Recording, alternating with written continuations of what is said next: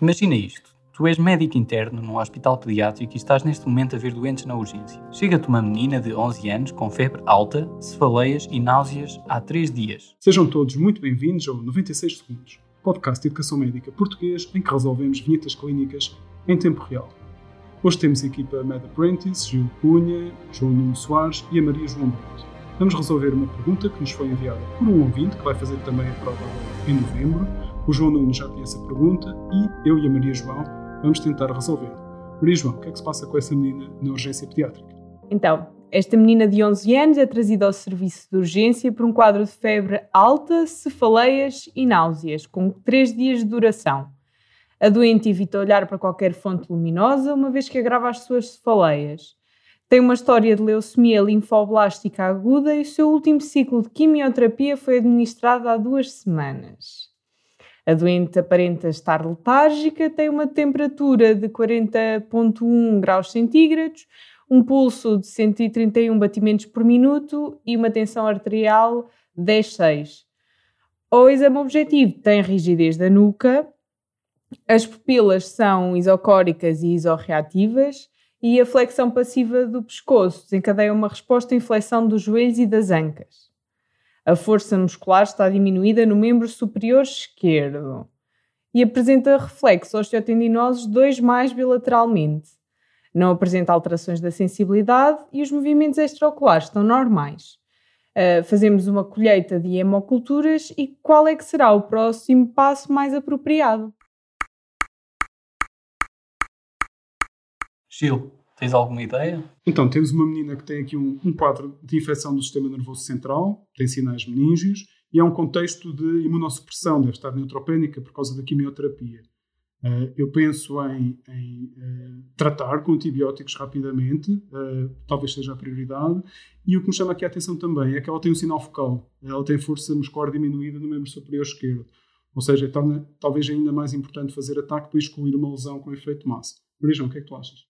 Uh, eu também penso, especialmente pelo quadro de imunossupressão e pelo facto de haver sinais focais, que possa ser uma encefalite. De qualquer forma, a nossa prioridade aqui será, será mesmo. Uh... Não, não, não atrasar a antibioterapia, mas, Exatamente. Uh, mas vamos ver as hipóteses de resposta.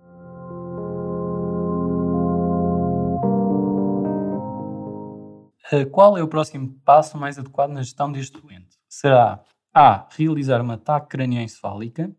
Será B. Realizar uma ressonância crânioencefálica. Será C. Iniciar antibioterapia imediatamente. Será D. Realizar uma punção lombar. Ou será E. Realizar terapêutica com aciclovir.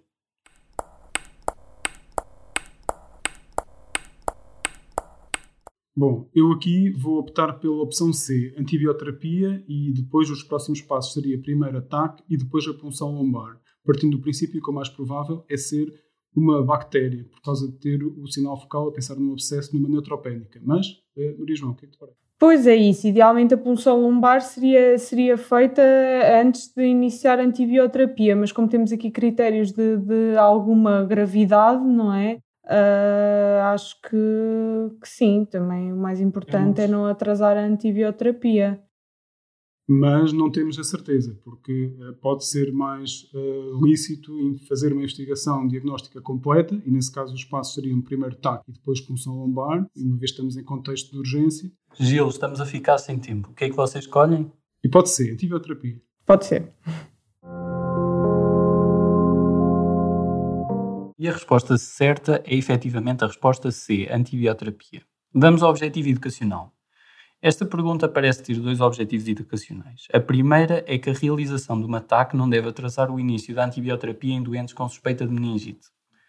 E o segundo objetivo educacional é que se deve realizar um ataque em doentes com suspeita de meningite em alguns casos. Um deles é os sinais neurológicos focais, como tu disseste, Gil, eh, nomeadamente este déficit de força num dos membros superiores, mas também a presença de convulsões, a existência de papilidema ou outros sinais de aumento da pressão intracraniana, Também o estado mental significativamente alterado, porque vai interferir com o exame neurológico e, finalmente, imunossupressão também é uma indicação para fazer ataque. E não quero mais repetir, nós fazemos ataque antes de fazer a punção lombar para evitar a herniação cerebral que pode ocorrer se houver um, uma lesão ocupante espaço, um aumento da pressão intracraniana.